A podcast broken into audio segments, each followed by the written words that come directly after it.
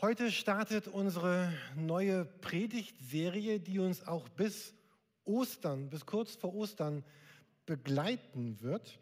Und sie hat den Titel Aktuelle Fragen, antike Antworten. Wir sind überzeugt, dass, dass die Fragen, die uns, die uns heute bewegen, die heute oder viele von den Fragen, die heute wichtig sind, auch schon die Fragen sind, die die Menschen damals in der Bibel bewegt haben und die für sie auch wichtig waren. Wir werden uns so einige Themen anschauen wie Glück heute, Wahrheit, Sicherheit, Identität, Werte, Angst, Schuld, Gerechtigkeit. Und wir, wir wollen Jesus ganz neu begegnen als, als dem, der, der in diesen Fragen eine, eine Antwort, eine Bedeutung für uns hat. Und ich möchte gerne zum Beginn der Serie noch einmal mit uns beten. Jesus, wir, wir werden uns jetzt die nächsten Wochen mit dieser Frage beschäftigen, nach diesen aktuellen Fragen und diesen antiken Antworten. Und ich bitte dich, dass, dass heute etwas geschieht, dass, dass du unserem Herzen begegnest durch die Bibeltexte, durch die Worte, die wir hören. Und dass die Gedanken, die wir denken, Gedanken sind, die von dir gebraucht werden, um unser Herz zu formen, dass unser Herz deinem Herzen ähnlicher wird. Wir bitten, dass du durch den Heiligen Geist hier bist und veränderst, dich zeigst und dass du redest. Amen. Wir starten in diese Serie mit einem Psalm, nämlich Psalm 1. In der Bibel gibt es, nein, wir gehen nicht alle 150 Psalmen durch, hat mich jemand gefragt letzte Woche, aber wir werden uns einige, einige Psalmen an, anschauen. Und die Psalmen, das sind Gebets, Gebetstexte im ersten Teil der Bibel, im Alten Testament. Und in diesen Gebetstexten erkennt man, welche Geschichte Gott mit Menschen geschrieben hat und welche Geschichte Menschen mit Gott erlebt haben. Die, diese Psalmen sind Gebete, sie sind Ausdruck der Geschichte Gottes mit Menschen. Und ich, wir sind überzeugt, wenn wir uns darauf einlassen, können diese Texte auch Teil unserer Geschichte sein, die Gott mit uns schreibt, die wir mit Gott leben. Ich möchte uns den Psalm 1 einmal vorlesen und einige Verse seht ihr hier an der Wand, zwei Verse, die passen nicht mehr auf die Folie. Okay. Ähm, ich lese uns einmal den Psalm 1 einmal ganz vor. Glücklich der nicht im Rat der Frevler folgt, der sich an Sündern kein Beispiel nimmt und nicht im Kreis der Spötter sitzt, sondern gefallen hat an der Weisung Jahwes und über seiner Weisung Tag und Nacht nachsinnt. Der ist wie ein Baum am Wasser gepflanzt, der seine Frucht zu seiner Zeit bringt und dessen Laub niemals verwelkt. Ja, was er auch tut, wird für ihn gut. Doch so ergeht es den Frevlern nicht. Sie werden vom Wind verweht wie die Spreu. Deshalb bestehen Frevler nicht im Gericht und Sünder nicht in Gottes Volk. Denn Jahwe achtet auf den Weg der Gerechten, jedoch der Weg der Frevler verliert sich. Psalm 1 ist einer der ganz bekannten Psalmen auch der Bibel. Und was ins Auge springt, ist ja der, der erste Gedanke gleich, glücklich. Also dieser Psalm sagt, Glück ist möglich. Glück ist möglich. Und vielleicht ist das Wort Glück für diesen Psalm im Deutschen nicht ganz so glücklich. Vielleicht müssten wir an, an andere Worte denken, wenn wir dieses Wort glücklich benutzen. Es bedeutet so viel wie, ich habe mal einige Worte gesammelt, also zufrieden, angekommen, in Frieden mit dir und der Welt und mit Gott, ausgeglichen im Einklang mit dir und Jesus, frei von Bitterkeit, frei von einer bohrenden Unzufriedenheit, geheilt, beruhigt, lebensfroh. Also all das steckt hier in diesem Wort mit drin, was wir hier glücklich nennen. Und wenn wir uns fragen, um was drehen sich die meisten Bemühungen von uns Menschen, Egal, ob wir das jetzt politisch sehen oder sozial oder wirtschaftlich oder spirituell oder, oder kulturell, letztlich haben alle unsere Bemühungen, die wir tun, dieses eine, dieses gute Ziel. Wir wollen froh und sicher und zufrieden leben können. Die Wege dahin sind, sind vollkommen unterschiedlich.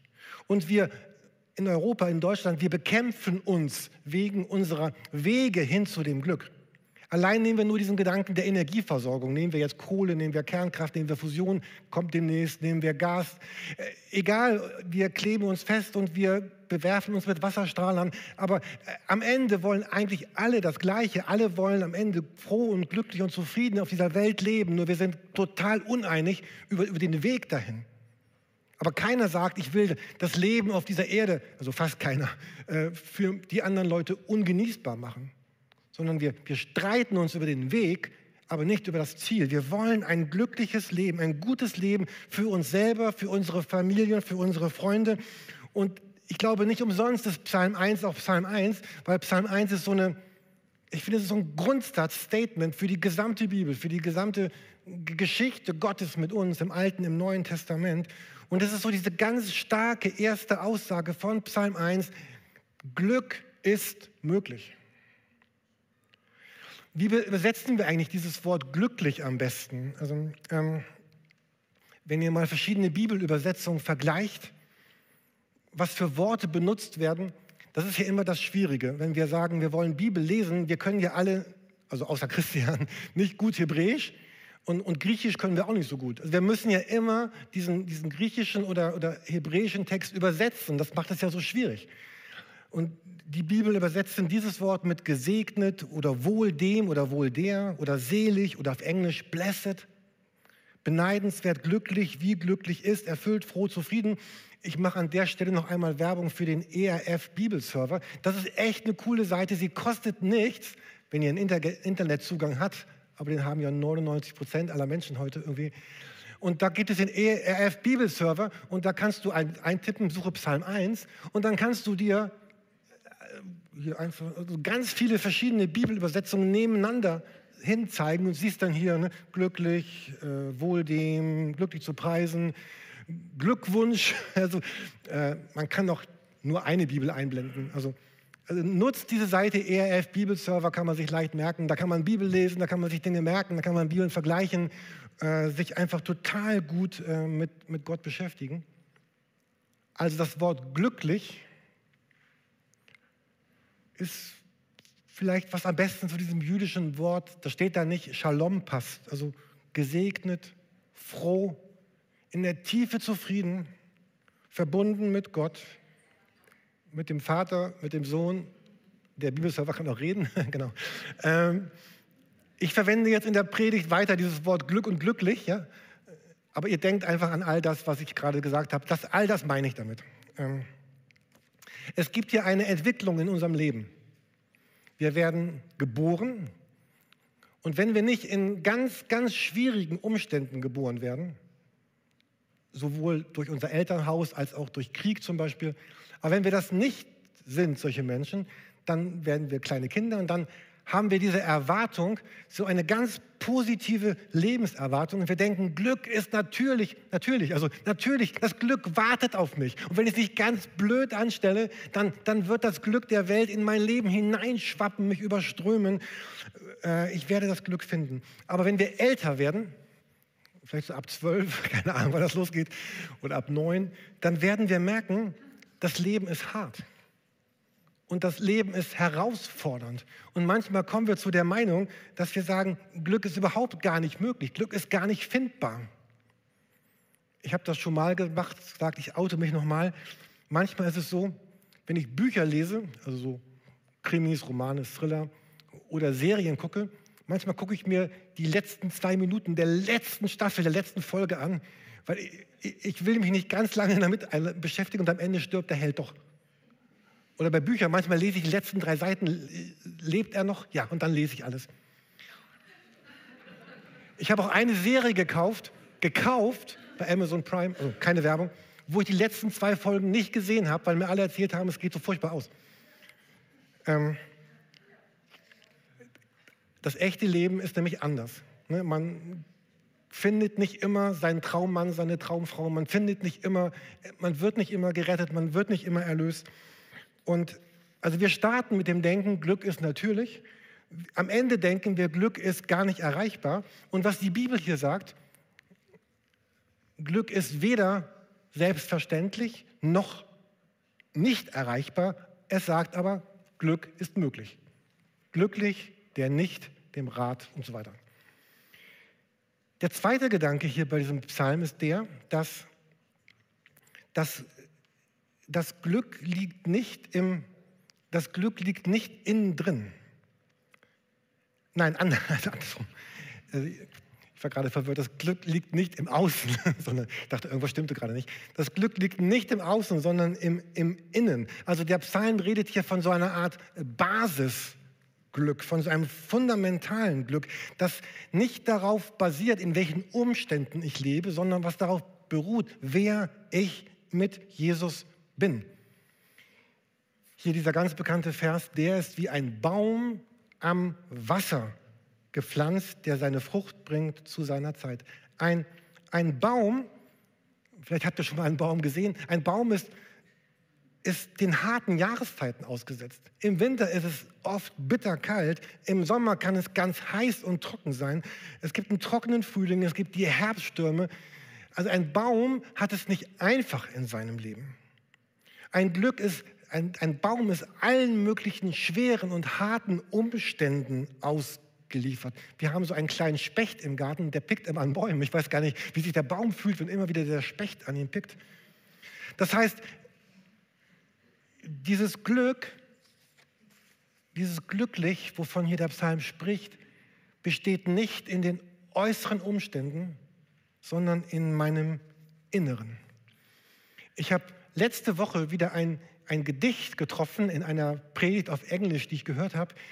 Ein Gedicht, was ich zum ersten Mal gelesen habe, als ich ganz frisch Christ geworden war. Seit 30 Jahren äh, begleitet mich dieses Gedicht. Im Deutschen klingt es nicht ganz so toll, aber es geht so, manche kennen es schon von mir. Zwei Menschen schauen durch ein Gitter von ferne. Der eine sieht Schlamm und der andere Sterne. Auf Englisch klingt es noch ein bisschen schöner. Also das sind die zwei Menschen in den, in den gleichen Umständen, im, im gleichen Gefängnis, die schauen durch das gleiche Gitter, aber der eine sieht Schlamm und der andere sieht Sterne. Was ist der Unterschied von den beiden? Es sind nicht ihre Umstände, sondern das, was in diesem Menschen ist, lässt ihn das sehen, was er sieht. Ein Christ ist nicht ein, eine nette religiöse Person, die gute Dinge tut, ein bisschen Geld spendet, sondern in den Gottesdienst geht, sondern ein, äh, Glaube bedeutet äh, etwas grundlegend eingepflanzt zu sein. Und das Schöne ist, Bäume pflanzen sich ja nicht selber, sondern Bäume werden gepflanzt von außen, entweder von Menschen oder von Eichhörnchen oder von irgendjemandem, aber jemand pflanzt diesen Baum.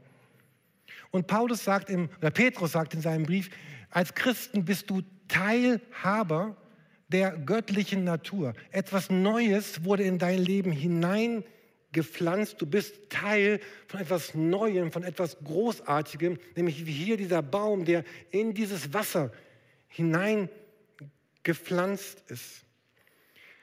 Petrus schreibt in, einem, in seinem Brief das einmal so, deshalb seid ihr voll Freude, wenn es für eine kurze Zeit jetzt sein muss, dass ihr durch mancherlei Prüfungen betrübt werdet Vielleicht lest ihr immer in der Luther-Übersetzung. Luther sagt, dass es übersetzt dies als eine Zukunftsform. Aber diese, diese, Form im Griechischen dort, ihr könnt das rausfinden bei ERF Bibelserver, wenn ihr die verschiedenen Übersetzungen vergleicht, es ist eine Gegenwartsform. Also das, das Leben als Christ wird hier beschrieben als eine Freude in ganz starken Prüfungen in, in Nöten, in, in, in Schwerem. Und beides steht in der Gegenwart. Das Schwere ist heute und die Freude ist, ist heute. Mir ist es so wichtig, dass das Christsein ist nicht ein, nennt man Brainwashing auf äh, Deutsch, Gehirnwäsche-Ding, also dass du, dass du sagen musst, ich erlebe Schweres, aber ich bin so glücklich. So, hier ist die Rede von, es gibt ein Betrübtsein. Ja, es ist nicht immer fröhlich, es ist nicht jeden Tag Sonne. Ich muss nicht aufgesetzt grinsen, wenn gerade was ganz Dummes schiefgelaufen ist.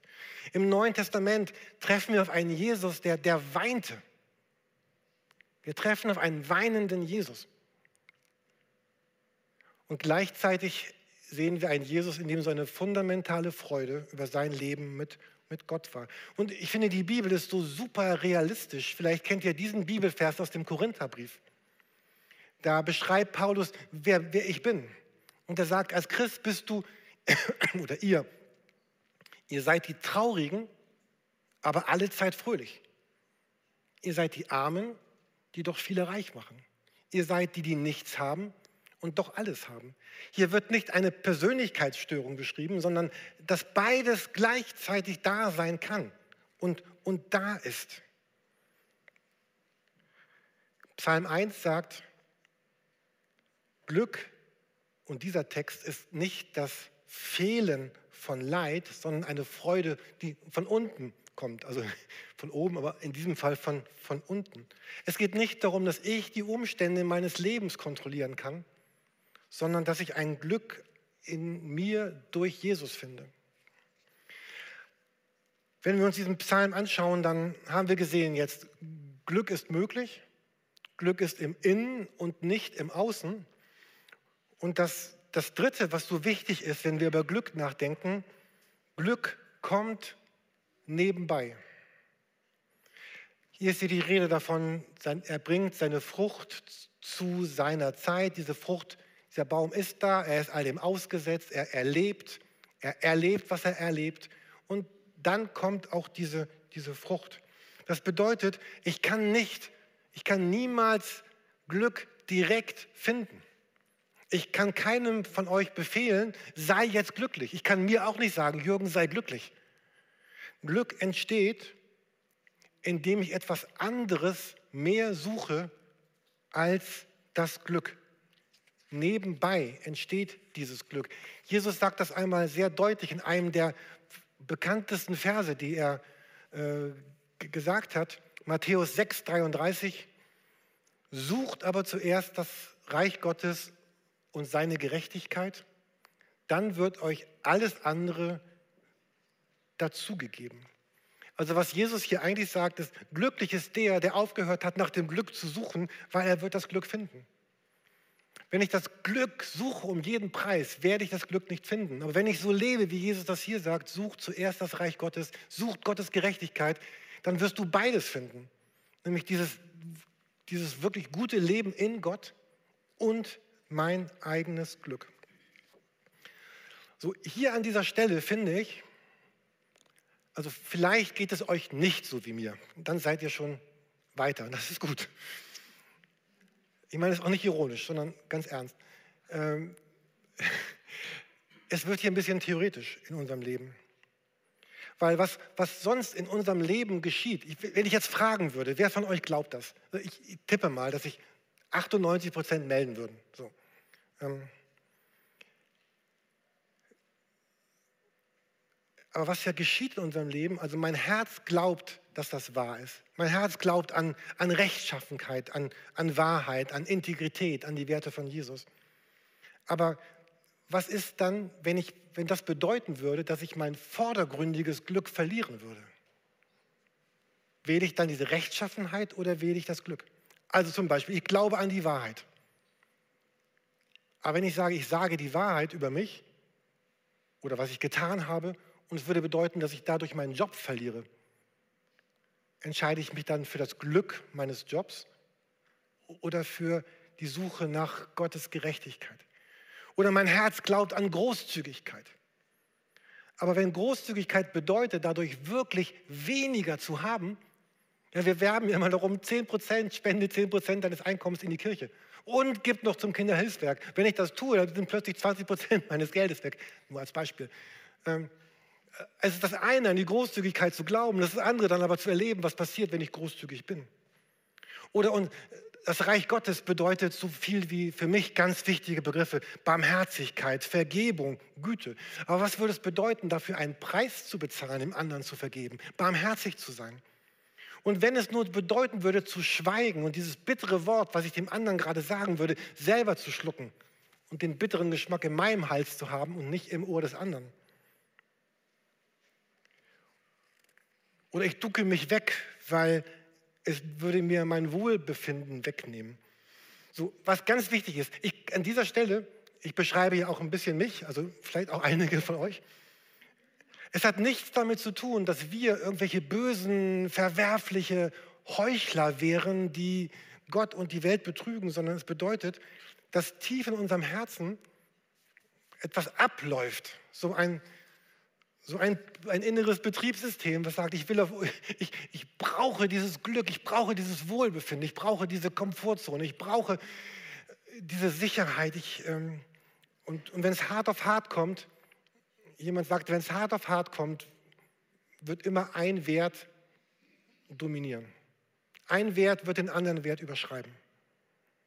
Am Ende gibt es nur eine höchste Priorität. Ähm, und Jesus sagt ja hier in diesem Text, wenn du jemand bist, der so lebt, dann mach dir keine Sorgen, mach dir keine Sorgen, Jürgen. Alles andere wird dazu gegeben werden. Ähm, bei mir klopft so mindestens dreimal die Woche so ein Glaubenssatz an oder ein, der irgendwie falsch ist. So dieses, vielleicht kennst du den auch. Und der geht so, ich komme zu Gott in der Erwartung, dass Gott mich, wenn ich jetzt zu ihm komme, dass er mich glücklich macht. Dass er meine Wege ebnet, dass er es gut macht für mich, dass er mir Segen gibt, dass er die Dinge regelt, dass er das Schwere wegnimmt. Es gibt zwei Wege, zu Gott zu kommen. Ich kann sagen, ich komme zu Gott, ich gebe dir mein Leben und ich erwarte jetzt deinen Segen und dein Beschenken und dein Gutes. Oder ich kann sagen, Gott, ich gebe dir mein Leben, mach damit, was du willst. Du schuldest mir nichts. Gott wird mir ganz viel geben. Aber zu ihm zu kommen, nicht in dieser Erwartung, etwas bekommen zu wollen. Weil ich habe das bei mir gemerkt, ich bin oft ganz abhängig von Umständen. Ihr könnt Heike fragen, zu Hause manchmal erlebe ich gute Sachen und ich komme, bin der fröhlichste Mensch den ganzen Tag und ich erlebe schwere Sachen und ich bin gar nicht genießbar zu Hause. Und ich, mir fiel das so auf letzte Woche, ja, es kommt genau daher, weil ich immer noch denke, dass Gott verpflichtet ist, mir Glück zu geben, dass Gott verpflichtet ist, mein Leben gut zu machen, dass Gott es mir schuldet. Manche sagen, ja, was bringt es mir in die Kirche zu kommen, meine Kraft, meine Zeit, mein Geld zu geben, in der Bibel zu lesen. Und was, was Jesus hier sagt, dass das Glück kommt nebenbei. Vielleicht kennt ihr Psalm 23 und da, äh, da heißt es am Ende, Gutes und Barmherzigkeit werden mir folgen mein Leben lang. Das ist genau das Gleiche, was Jesus hier sagt. So, wenn du dein Leben diesem guten Hirten anvertraust, dann, dann dann wirst du das Glück finden. Umso weniger du das Glück direkt suchst, umso mehr wird das Glück dich finden und wird das Glück dir folgen. Und ein letzter Gedanke. Also wir wissen jetzt, Glück ist möglich, Glück ist im Innen, Glück kommt nebenbei. Und ein vierter Gedanke hier in diesem Psalm ist, dass Glück eben kein Schicksal ist, sondern ich wähle das Glück. Das geht gleich im ersten Vers los. Das Glück, sagt dieser Psalm, hängt an meinen Entscheidungen. Und hier sind drei Entscheidungen genannt, die zunächst einmal negativ sind. Also drei Entscheidungen, dass ich bestimmte Dinge nicht tue. Also ich, ich wähle es, so nicht einem Rat zu folgen, der nicht gut ist.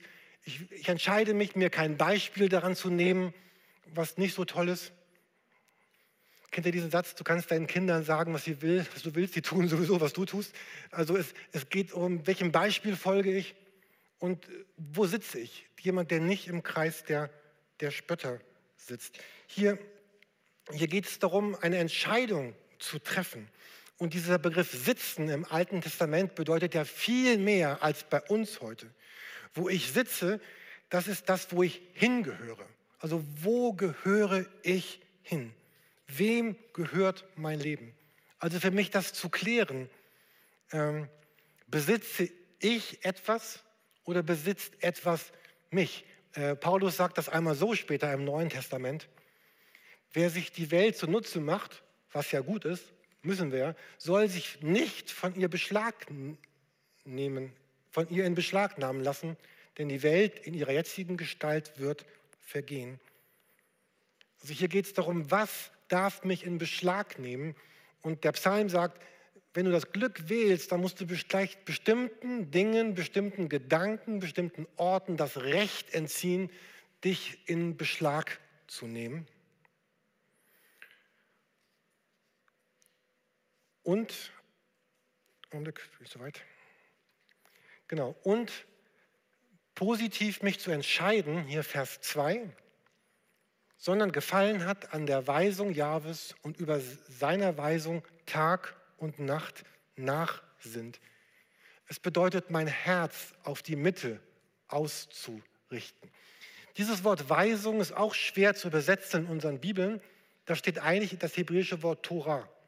Also, also da geht es um die ersten fünf Bücher Mose. Also es geht um die ganze Geschichte Gottes mit uns Menschen. Wer, wer sein Herz auf diese Weisung richtet, darüber nachsinnt, wird erleben, dass er das Glück findet.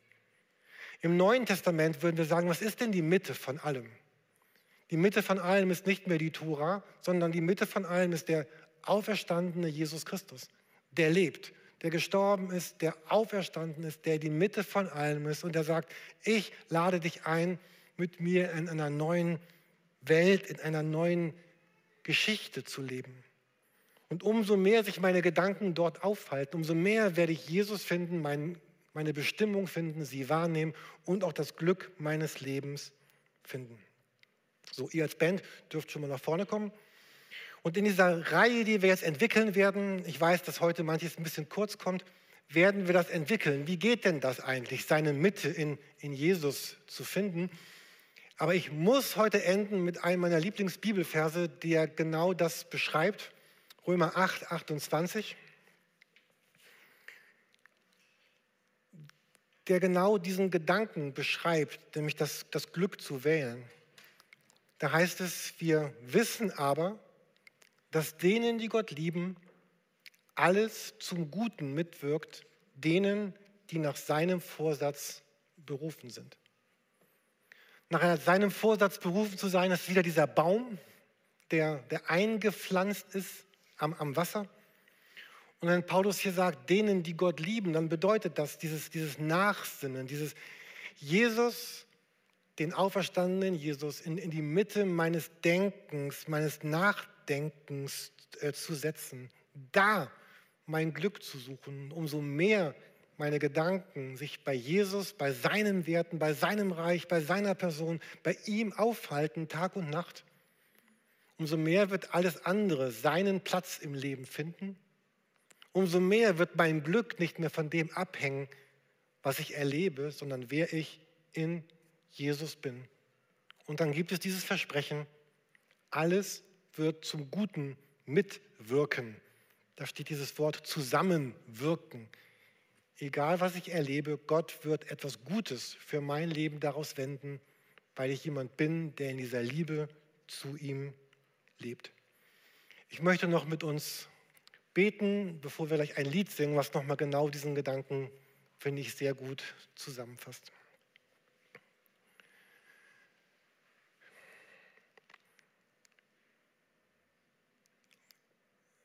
Vater, ich danke dir sehr, dass wir das glauben dürfen, dass wir eingeladene Menschen sind. Eingeladen in ein wirklich glückliches Leben. In ein Leben des Friedens, was von dir kommt. Und bitte hilf mir und uns auch diese Entscheidung zu treffen in den nächsten Wochen, auch das Glück zu suchen auf die Weise, wie wir es eben gerade hier gesehen haben in diesem Psalm. Vater, ich möchte mein, mein Leben ganz auf dich setzen. Und dir auch sagen, dass du mir nichts schuldest. Du musst mir nichts zurückgeben. Und dennoch wirst du es tun. Ich glaube, dass am Ende Güte und Gnade und Barmherzigkeit in meinem Leben folgen werden.